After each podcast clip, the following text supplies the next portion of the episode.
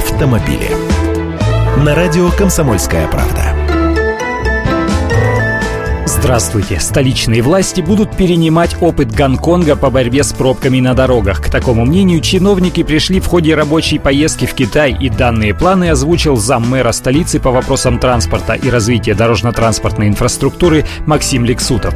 По его словам, на тысячу жителей Гонконга приходится всего 100 автомобилей, а 90% их горожан передвигаются по городу на общественном транспорте. Получается количество автомобилей на тысячу душ населения в три с лишним раза меньше, чем в Москве. В результате транспортный поток там не стоит даже при том, что плотность дорог в Гонконге ниже, чем в нашей столице. Чего же нам-то теперь ждать?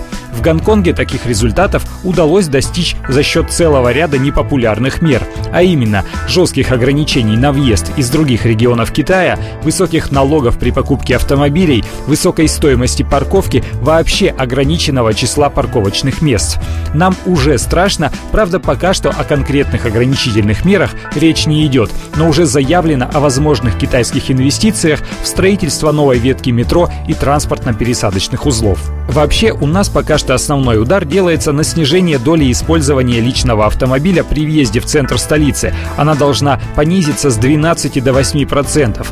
Я бы от себя предложил обратиться еще и к японскому опыту. Там наряду с жесткими ограничениями использования личного автотранспорта еще и дороги активно строят. И не надо говорить, что негде это делать. Токио двухэтажные дороги, снизу перекрестки и светофоры, а сверху свободный платный проезд. Не хочешь ползти – плати и лети. Автомобили.